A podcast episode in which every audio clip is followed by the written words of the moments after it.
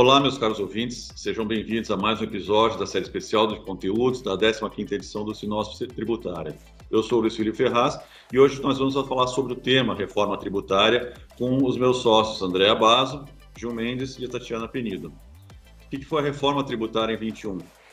A reforma tributária em, 21, em 2021 foi uma das tentativas de mudança de legislações eh, na, no âmbito tributário é, feitas pelo governo, uh, apresentada no final de junho uh, pelo Ministério da Economia para, a, a, para o Congresso Nacional. Foi apreciada primeiro pela Câmara dos Deputados, uh, depois de um, um, certo processo interno, ouvindo a sociedade, ouvindo os representantes do Poder Legislativo também, e chegou-se,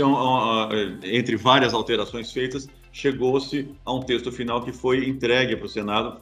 no dia 2 de setembro. Durante o processo legislativo na Câmara dos Deputados, a legislação sofreu muitas alterações, ela perdeu muito do conteúdo original e chegou numa forma muito mais simples para o Senado. Dentro do Senado, o que nós ouvimos isso é, que a chance de ser aprovado um projeto desses em 2021 é muito baixa, nós estamos chegando no final do ano, o ano se encerra um pouquinho mais da metade de dezembro, eh, então a chance realmente é muito baixa. Uh, sendo ela baixa nesse ano, a chance realmente começa a ser mais baixa ainda para 2022, que é um ano com um processo eleitoral uh, muito forte. Então, as questões, as pautas dentro do Congresso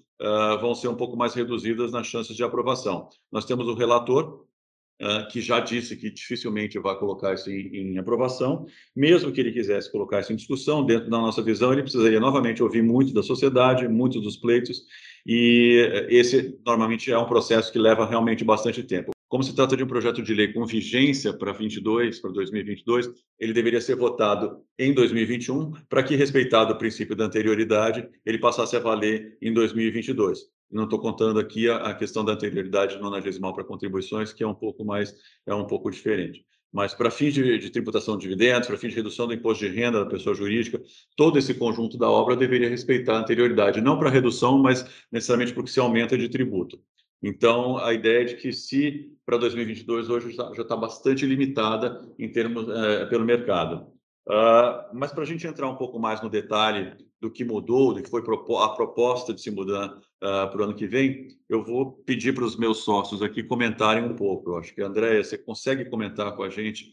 o que, que a gente tem de perspectiva, o que, que foi mudado e o que está na mesa hoje em relação à tributação de dividendos? Lógico. É, com relação ao dividendo, acho que o que a gente tem é, é uma discussão, assim, inicialmente é, mais de conceito, né? é, os países, dependendo das suas opções de modelo fiscal, adotam é, tributação de dividendos ou não, né, olhando aí é, o contexto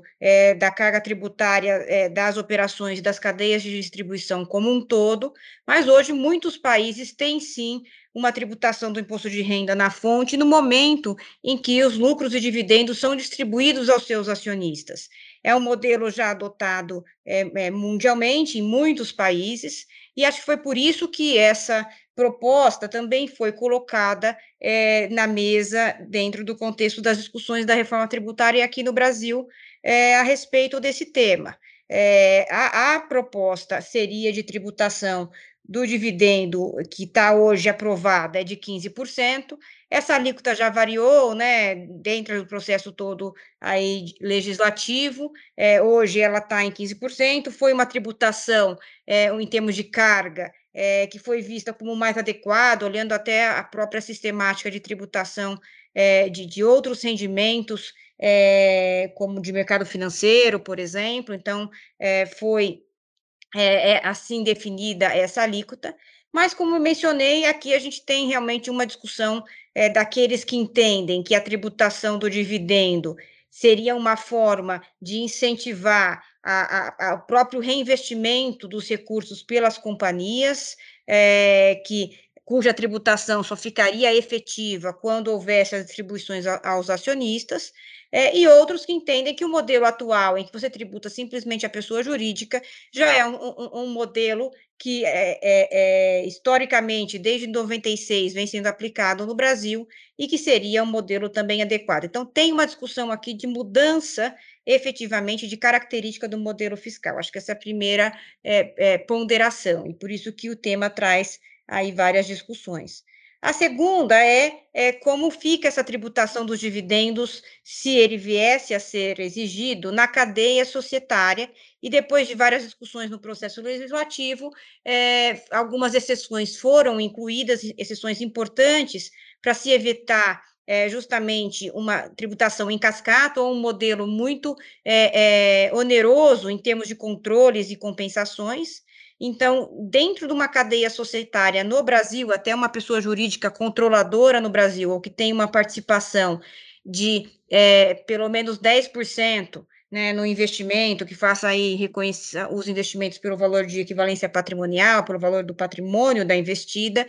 é, essa retenção de 15% não se aplicaria, o que permitiria, por exemplo, um fluxo de distribuições dentro do grupo, entre empresas coligadas, desde que a controladora ou essa empresa que tenha a participação esteja no Brasil. Isso foi uma flexibilidade que veio mais no final e que foi bem vista é, para ajudar os grupos econômicos justamente no fluxo dos recursos. Na prática, é, essa retenção se aplica, então, quando as distribuições ocorrem efetivamente para pessoas físicas, né, de forma geral, e para investidores estrangeiros, quando os recursos já são distribuídos para esses, para esses acionistas que estão fora é, do Brasil. Ah,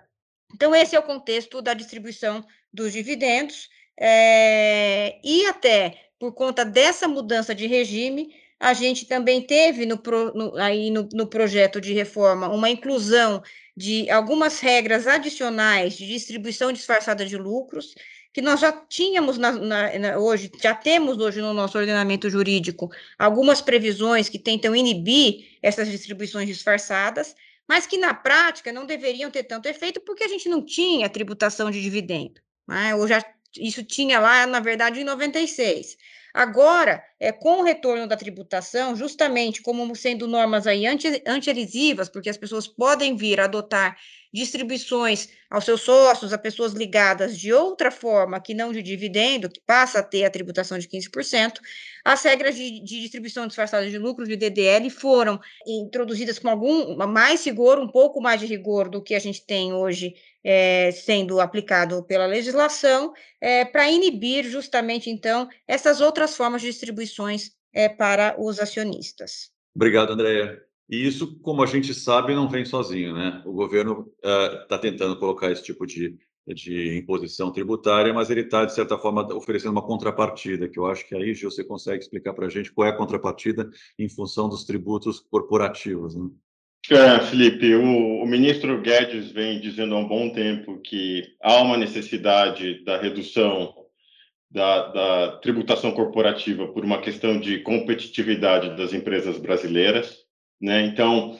é, como a Andrea bem disse, é uma, é uma contrapartida. Primeiro, você tem uma introdução da tributação sobre dividendo como contrapartida à redução da alíquota corporativa. Né? Em relação a esse assunto, a gente tem a, a proposta de reduzir a alíquota de imposto de renda da pessoa jurídica de 15% para 8%, de forma geral. Essa redução ela vai entrar em vigor com a implementação de uma, de uma alíquota, né, desde que seja implementada uma alíquota de 1,5% adicional é, da CEFEM. Então, ela é, é condicionada a essa tributação adicional é, e mantém-se aqui a alíquota de 10% é, de adicional. Então, a alíquota total de imposto de renda da pessoa jurídica passa a ser de 18%. É, também no projeto que foi aprovado e que está agora sendo examinado no Senado, a redução da alíquota da contribuição social sobre o lucro de 9% para 8%, que também é condicionada à eliminação de alguns incentivos fiscais né, é, relacionados a alguns tipos de produto, como gás natural encanado, produtos farmacêuticos, havendo eliminação desses incentivos, então haveria redução da contribuição social de 9% para 8%. Então, a gente está falando aqui é, de, uma, de uma alíquota corporativa num cenário em que todas as aprovações sejam aqui é, passadas no, no Congresso de 26%. Então, a gente sai de uma tributação hoje corporativa de 34% para 26%, então, uma redução de 8%, é, 8 pontos percentuais na tributação total, e que é, segundo o ministro Guedes, ele espera que as empresas brasileiras fiquem mais competitivas e que essa, essa carga tributária seja mais compatível com aquelas é, com aquela aplicada pelas principais economias é, no mundo. Eu gostaria também de abordar um outro, um outro tópico, que é a devolução de, de bens e direitos da pessoa jurídica, né, que quando vão ser entregues à pessoa, ao sócio acionista, é, pela devolução da sua participação no capital social, é, passa-se a ser obrigatória a necessidade de que essa, essa, esse bem entregue seja avaliado pelo seu valor de mercado, é, e que, portanto, vai ser tributado na pessoa jurídica que está fazendo a devolução.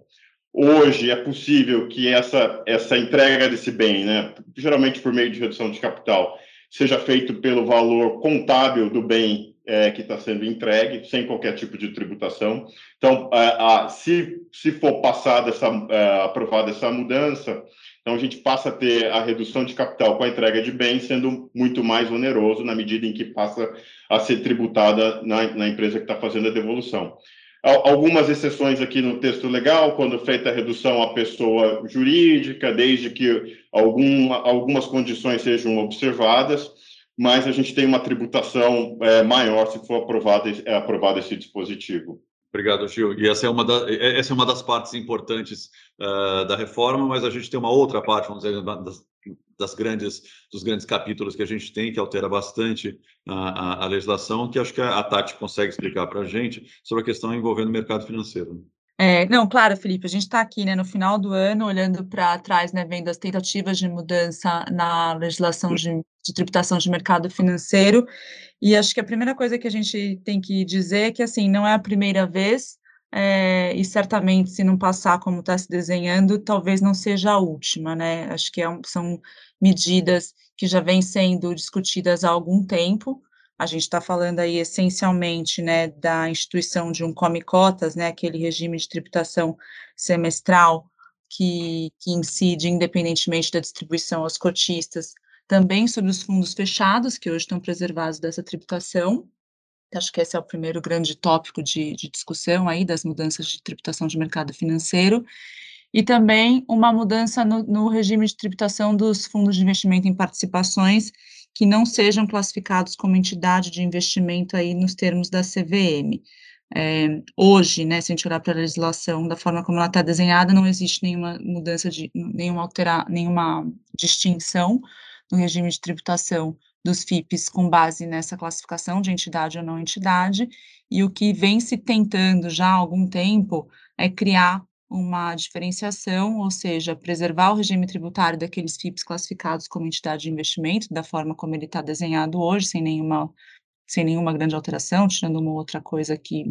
que acho que são ajustes pontuais, mas é, tributando os FIPs classificados como não entidade de investimento, aí que a gente chama de, FIP, de FIPs patrimoniais, como se fossem pessoas jurídicas. Então, acho que essas duas grandes medidas, né, ou seja, a instituição de come-cota sobre fundos fechados e tributação de FIP e patrimonial como pessoa jurídica, acho que são realmente as duas grandes batalhas aí que se, tem, que se tentou travar no contexto do PL 2337. É, não são, não foram medidas novas, né, acho que esse é um ponto importante para a gente ter aqui em mente, assim, a gente já tinha tido outras, outros projetos de lei, até medida provisória, tentando é, passar essas mudanças,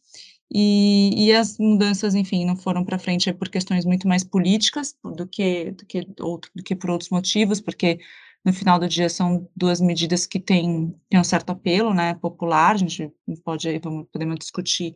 o, a, se elas fazem sentido ou se elas não fazem sentido, mas o fato é que não são medidas necessariamente impopulares, mas que acho que, mais uma vez, a gente talvez é, veja que elas não, não, não prosperem esse ano, e, e, vamos ver se em algum outro momento elas serão é, ressuscitadas. Obrigado, Tati. É, de fato, são várias mudanças, são mudanças importantes, mas eu acho que, ou nós achamos aqui sempre que elas vão fazer parte mais do histórico de uh, reformas frustradas ou tentativas de reformas que não só esse, outros governos também já fizeram em muitos momentos. Até onde nós vemos aqui, e como, como nós já falamos, acho que isso talvez vire uh, um capítulo para uma tentativa de reforma futura, uh, talvez nos próximos anos, se isso acontecer. De qualquer forma, nós gostaríamos de agradecer a, audi a audiência de vocês. Uh, nós vamos nos manter atentos para mudanças eventuais nesse processo e, e em contato sempre sobre esse assunto. Por fim, o link para acessar os demais episódios está disponível na descrição. E obrigado e até a próxima.